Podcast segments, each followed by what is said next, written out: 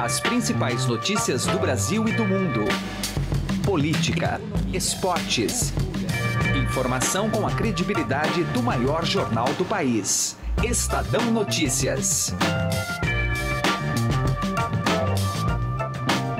Olá, tudo bem com você? Eu sou Emanuel Bonfim e está começando a partir de agora mais uma edição do Estadão Notícias, nosso podcast com análises, entrevistas e informações sobre os temas mais importantes do momento no Brasil e no mundo.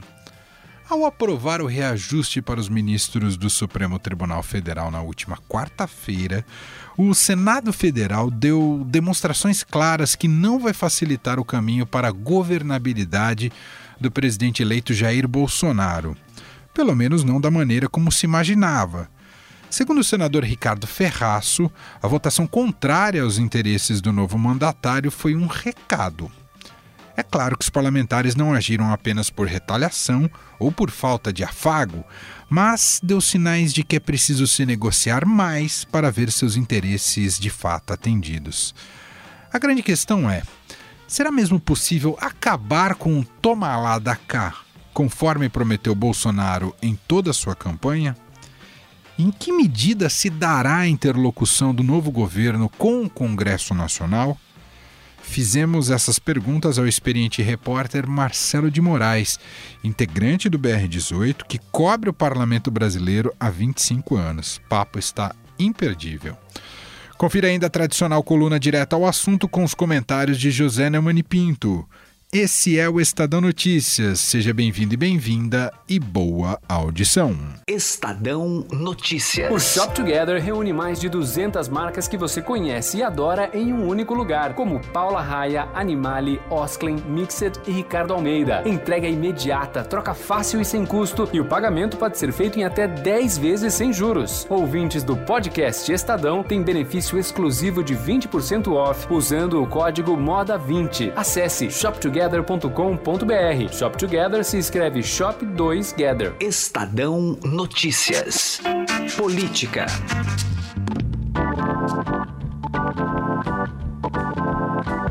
Nosso contato agora é com Brasília. A gente vai bater um papo com o Marcelo de Moraes, jornalista do BR18, aqui do Estadão, e vamos falar sobre esse início, né? Você está na fase de transição do governo Bolsonaro, mas nosso tema é a relação do Bolsonaro, o que aguarda o Bolsonaro com relação a, ao Congresso Nacional e de como será esse intercâmbio aí, será fluido ou não. Tudo bem, Marcelo? Como é que você está?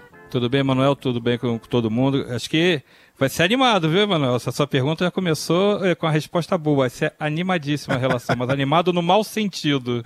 É, é, o Marcelo, é até a ideia de poder bater um papo com você, que acompanha muito de perto há muito tempo aí em Brasília, o dia a dia, a dinâmica do Congresso Nacional. É evidente que agora está numa fase de governo de transição e não é claro. é esse Congresso que o Bolsonaro vai lidar a partir de 2019. De qualquer maneira, acho que surpreendeu muito uh, o recado que o Senado passou na última quarta-feira ao aprovar o reajuste dos ministros do Supremo Tribunal Federal. Isso tem um efeito cascata e um custo para o governo Bolsonaro a partir de 2019, numa situação difícil em que está o país em termos uh, fiscais. É, senhoras senadoras, senhores senadores, eu quero deixar bem claro que essa, essa matéria pautada já tinha sido aprovada pela Câmara dos Deputados e há um compromisso formal do presidente da Suprema Corte desse país, ministro Dias Toff, que me autorizou, inclusive, a relatar a esse plenário, assim como da doutora Raquel, que falou comigo hoje, é que essa matéria substituirá, não haverá aumento de teto de gasto das, dos órgãos. Me chamou mais a atenção ainda, Marcelo, a gente ouviu na Rádio Dourado o senador Ricardo Ferraço. Ele fala que explicitamente o Senado estava dando esse recado porque uh, não foi afagado da maneira como gostaria. Olha, o presidente eleito Bolsonaro, e não apenas ele, também o seu ministro Paulo Guedes, foram absolutamente precisos e absolutamente responsáveis quando sinalizaram a necessidade de haver bom senso e de haver um gesto de grandeza. Na verdade, o que me pareceu é que o parlamento brasileiro e no caso específico o Senado, quis mandar um recado para ele. Algo do tipo assim, veja com quem está falando, porque ele está liderando o presidente eleito Bolsonaro e tem manifestado, e nós acreditamos que isso tenha que acontecer, uma mudança radical nessa relação do toma lá da cá. A, a minha pergunta é a seguinte, né? O Bolsonaro muito se projetou é, em cima da, da retórica de acabar com toma lá da cá. Na uhum. prática, ele não vai conseguir cumprir essa promessa, Marcelo? Emanuel, tem umas promessas que o cara faz em campanha, talvez ele, ele, ele não tenha muita a dimensão do que é, do que é a promessa, promessa que ele está fazendo. Eu cubro o Congresso há 25 anos. Há 25 anos eu vejo todo dia deputado e senador colocar a faca no peito do governo e vice-versa. E funcionar o balcão de negócios, a gente cansa de denunciar, cansa de fazer reportagens sobre isso. É uma prática que não é só do Congresso, é uma prática que já está nas assembleias legislativas, é uma prática que está nas câmaras municipais. É um, o, o, talvez seja o pior vício que a gente tem hoje entre os políticos brasileiros, que só vota, ele não vota por causa do, do conteúdo da matéria, a maioria vota pelo que pode levar de vantagem na matéria ou, por, pra, às vezes, para ele dar um troco por não ter levado uma determinada vantagem em outro momento. Então o que o Bolsonaro prometeu, e é estranho que ele tenha feito essa promessa com tanta convicção, porque ele é um parlamentar há muitos anos. Ele nem é da bancada Toma Lá da Cá, porque, até porque ele era muito isolado, né? Porque é, o perfil dele é diferente. Ele nunca foi de ser dessa da turma do, do daqueles eleitos ali para serem os cabeças das negociações. Mas é, é estranho o Bolsonaro ter feito essa promessa com tanta convicção, conhecendo a turma que está em volta dele. Porque o que o Congresso fez, o que o Senado fez na quarta-feira, é um clássico caso, por exemplo, de fim de governo. Né? Você tem um Congresso que está se renovando, muitos dos senadores que estão ali não vão voltar, não foram reeleitos, outros não têm compromisso com nada, e simplesmente fizeram uma votação que interessa a eles também, porque você pode ter o efeito cascata que depois vai aumentar até o salário dos próprios parlamentares mais para frente. E outros salários, outras gratificações, você aumenta o teto, você abre a porteira ali do inferno. Só no primeiro cálculo, a, a continha que esse aumento que foi aprovado no Senado na quarta-feira, se é, tudo indica que vai ser pelo menos no baixo, assim, 4 bilhões para o próximo ano. Então essa conta já está espetada no cofrinho ali, na, na, no caixa do governo Bolsonaro. Então, é, esses parlamentares, eles não têm compromisso, porque estão indo embora. E eles não foram, não é questão nem de ser afagado ou ser afagado. Eles não foram nem sequer chamados para conversar. O, o, novo presidente, ele tem um estilo próprio, ele não faz aquele, aquela, aquele rituais, né? aquela coisa de respeitar é, o tamanho, a proporção do, das bancadas. Ele não, ele não faz afago. É um estilo que garantiu a ele a eleição, inclusive. É um estilo até que tem é, coisas boas, como, por exemplo, você sinalizar que não vai fazer um balcão de negócio do jeito que era. Só que a turma do lado de lá continua tendo voto, igualzinho como sempre teve. Na votação de quarta-feira foram 41 senadores, ou seja, a maioria da casa. A casa tem 81 senadores, 41 deles votaram a favor do aumento dos ministros do Supremo e da Procuradoria-Geral da República. Ou seja, mais da metade disse que vai votar de um jeito diferente do que acha o presidente eleito. O que, você tem como sinal? Sinal de que a casa não vai respeitar só porque ele é presidente vai seguir igual carneirinho. Então, esse é o primeiro sinal de que os senadores, e a votação no Senado tem uma dificuldade extra, e como são menos senadores votando, o peso de um voto de um senador é muito mais importante do que o peso de um deputado que tenha um entre 513. Se você não tiver voto de um, você pode cair ali por outro lado e conseguir aquela maioria que você necessita. Mas no Senado você não tem muito para onde correr. Se você tem 41 senadores votando contra, é, o que o governo, o novo governo achava, entendia, o presidente eleito falou que era contra essa proposta, achava que o momento não era esse de discutir isso, e mesmo assim você votou contra, alguma coisa está errada. Ou você não está conversando com essa turma, e essa turma quer ser chamada para conversar, ou você não tem nenhuma é, é, interlocução política para mostrar para esses senadores que o momento é inadequado, vamos deixar isso mais para frente, vamos empurrar essa discussão mais um pouco, a gente empurra tanta coisa de discussão, a gente empurra mais essa também, só para a gente analisar melhor, para a gente começar a dar um refresco para a gente, vamos respirar, então, das duas, uma. Ou ele não tem interlocução, ou os caras não querem ter interlocução com ele, exceto naquelas é, aqueles moldes que a gente conhece, que é o toma lá da.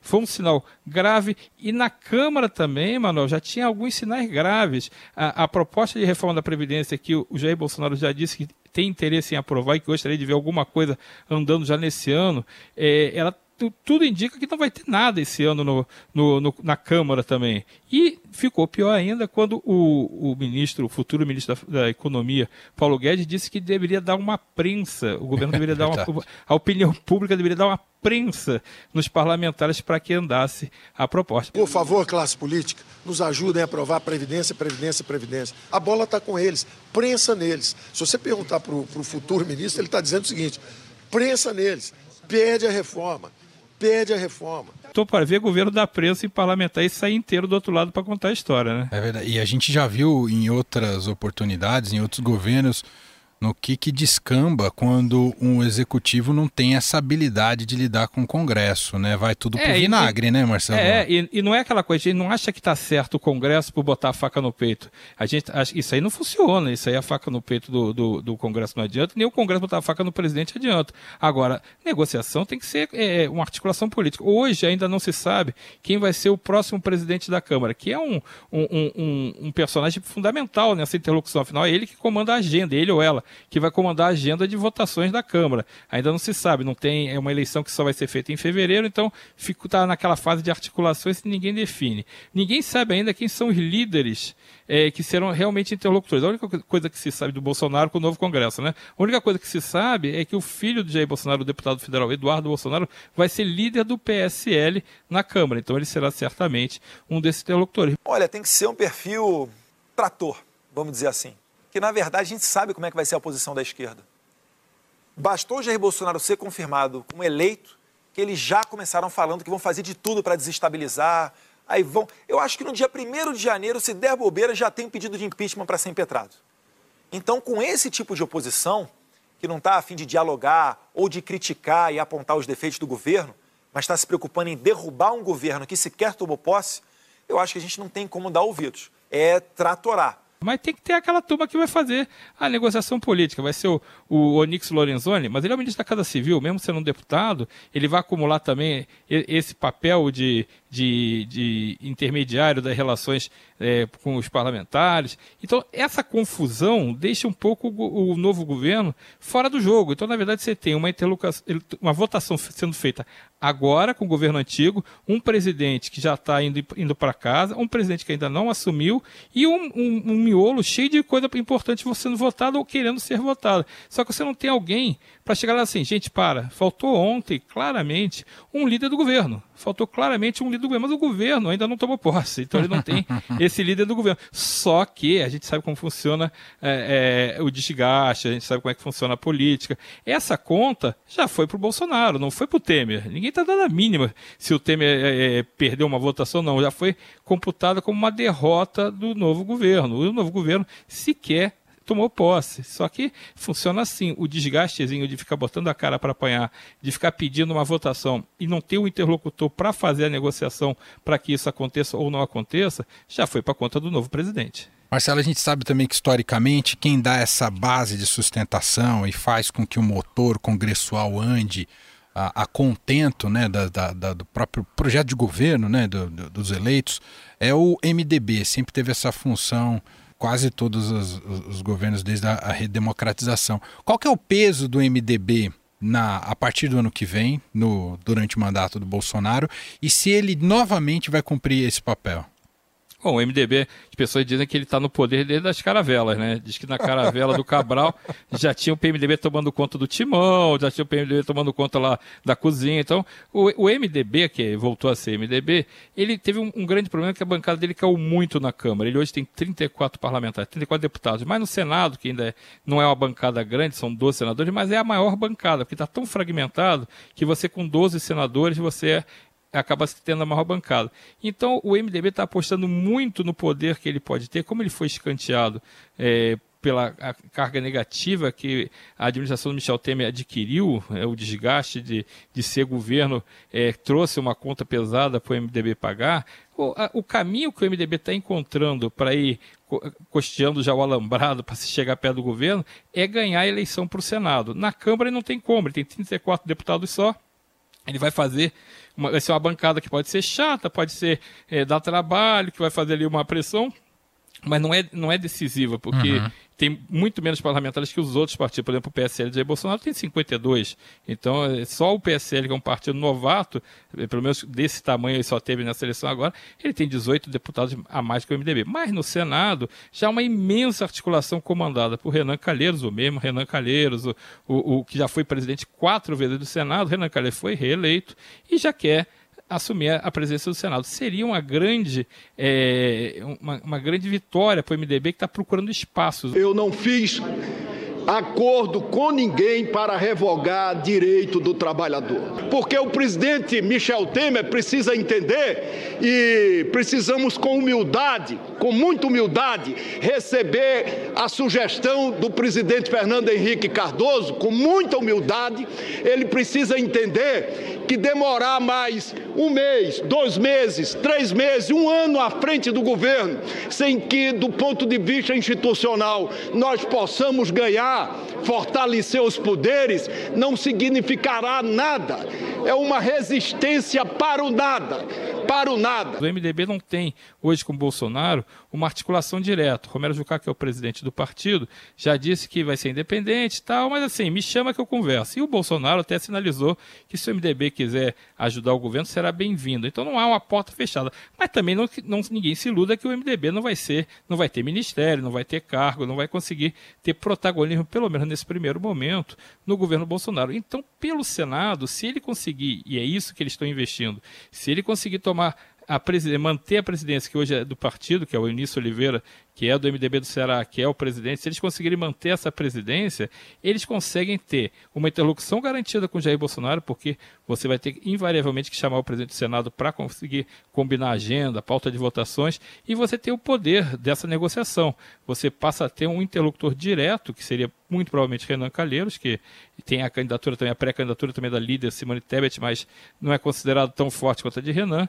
Se você tiver o Renan Calheiros sentando para discutir que a agenda Bolsonaro quer botar ou que a agenda do Senado quer colocar, é, mesmo contra Bolsonaro, você tem um papel muito importante. Só sobrou esse hoje para o MDB. É a tábua da salvação do velho MDB de guerra, tão poderoso nos anos anteriores, hoje está nas mãos de Renan Calheiros. Para a gente fechar, Marcelo, sobre composição da oposição, você acredita em unidade da oposição ou teremos uma oposição do PT e uma outra oposição liderada por outros partidos, talvez ali pelo PDT do Ciro Gomes? Como é que você enxerga essa articulação da, de quem vai, que, de alguma maneira vai se colocar contrariamente às ideias aí do Bolsonaro? É, nesse primeiro momento eles não vão estar juntos, vai ser é, um fruto, da, um efeito colateral da campanha nacional. Certamente o PDT não quer é, alinhar com o PT, e o PT também não quer alinhar com o PDT, exceto se o PT tem a, a hegemonia do bloco, tipo, o líder é nosso, é, a, a, o encaminhamento, a gente que vai dizer o que, que a gente quer, que a gente não quer, e vocês fazem um papel secundário.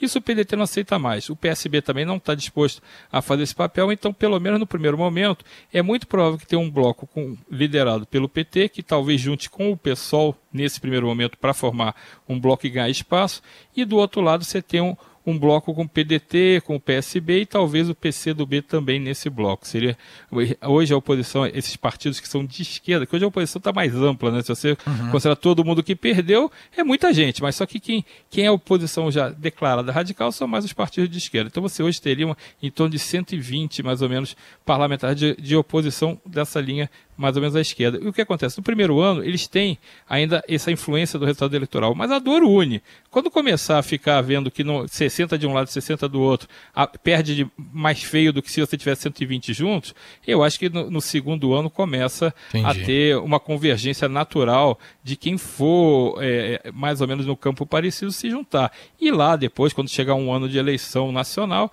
aí tudo bem que se afastem novamente. Mas eu acho que no primeiro ano, pelo menos nos primeiros meses, vai ter cada um brigando pelo seu espaço próprio, cada um defendendo o que foi defendido nas eleições, na campanha, nas campanhas eleitorais, mas depois, com, com o tempo, vai todo mundo se juntando e ficando amarradinho, porque vai ser mais fácil para brigar.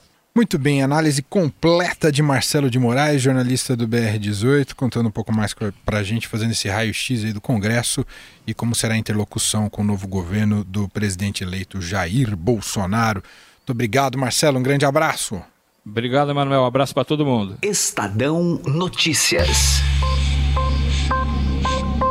Direto ao assunto, com José Neumann e Pinto.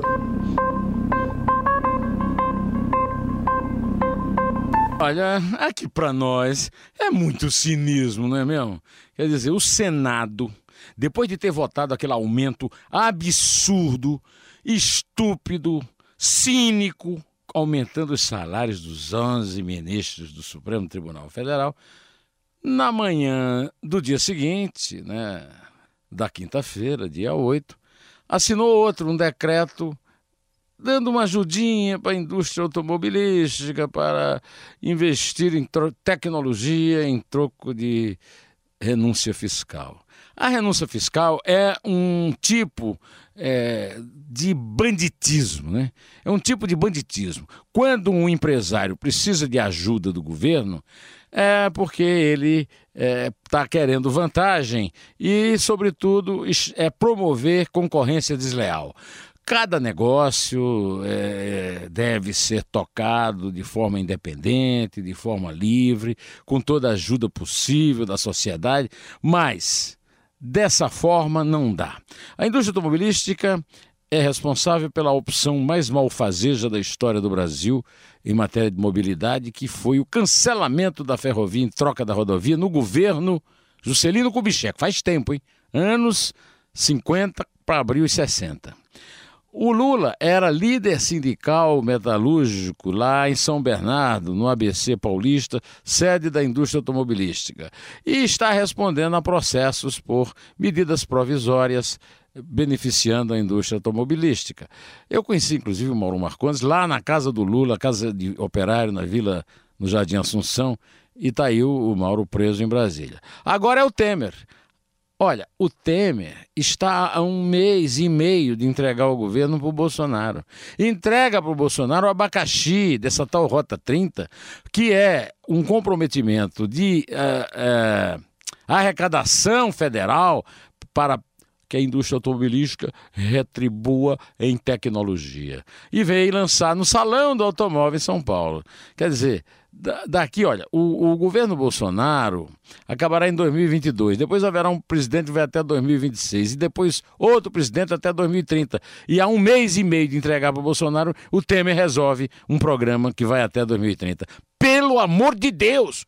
José Neumann e Pinto, direto ao assunto. Estadão Notícias. Momento Estadão Media Lab. Colégio Magno Mágico de Oz. Quando o assunto é o ensino de inglês, há uma grande diferença entre uma escola bilíngue para uma escola internacional. Quem explica mais pra gente sobre esse assunto é o Eduardo Francini, consultor pedagógico no ensino da língua inglesa do Colégio Magno Mágico de Oz. Quando a gente tem uma intencionalidade, um currículo internacional é, em que a língua seja usada como instrumento, né, a diferença está toda aí. Quer dizer, eu, eu passo uh, do ensino da língua né, para um uso intencional da língua para determinada tarefa. É o conteúdo e língua ensinado de maneira integral. Então eu vou trazer um conteúdo, por exemplo, da matemática, fração. E eu vou trabalhar esse conteúdo em, em inglês. Aí você tem que ter uma linguagem, porque o aluno ele vai ter que saber assim. A, a como é que fala é, é, 3 quartos, né? 2 sobre 5, menos, mais e tal. Assistir uma aula em inglês, resolver problema em inglês. Momento Estadão Media Lab, Colégio Magno Mágico de Oz. O Estadão Notícias desta sexta-feira vai ficando por aqui. Contou com a apresentação minha, Emanuel Bonfim, produção de Leandro Cacossi e João Carlos Franco e montagem de Nelson Volter. O diretor de jornalismo do Grupo Estado é João Fábio Caminuto. De segunda a sexta-feira, uma nova edição deste podcast é publicada. Tem tudo no blog Estadão Podcasts. Estamos também presentes na Deezer, no Spotify, no Google Podcasts, em qualquer agregador de podcasts. E mande seu recado para a gente o e-mail para podcast@estadão.com. Um abraço para você, uma excelente sexta-feira e fim de semana e até mais. Estadão Notícias.